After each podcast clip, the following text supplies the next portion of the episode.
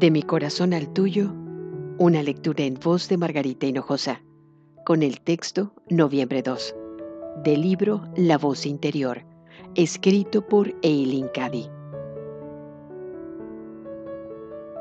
Cuando estás aprendiendo a hacer algo por primera vez, a conducir por ejemplo, a nadar, a tocar un instrumento musical, al principio eres muy consciente de cada uno de los movimientos, de cada cosa que haces.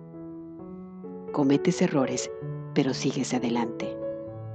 Corriges los errores y continúas hasta dominar lo que has empezado a aprender. Después, ya no tienes que pensar cada movimiento. Lo haces automáticamente. Te dejas llevar y lo disfrutas porque ya no te supone ningún esfuerzo. Así también con esta vida espiritual. A medida que forma parte de ti, ya no necesitas recordarte que has de darte cuenta conscientemente de mí y de mi divina presencia porque eres consciente de ella. Ya no has de sintonizarte porque ya estás en sintonía. Te resulta tan natural como la propia respiración.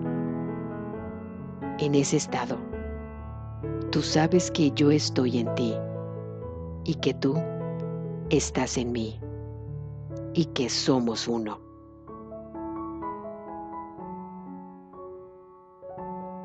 De mi corazón al tuyo, una lectura en voz de Margarita Hinojosa.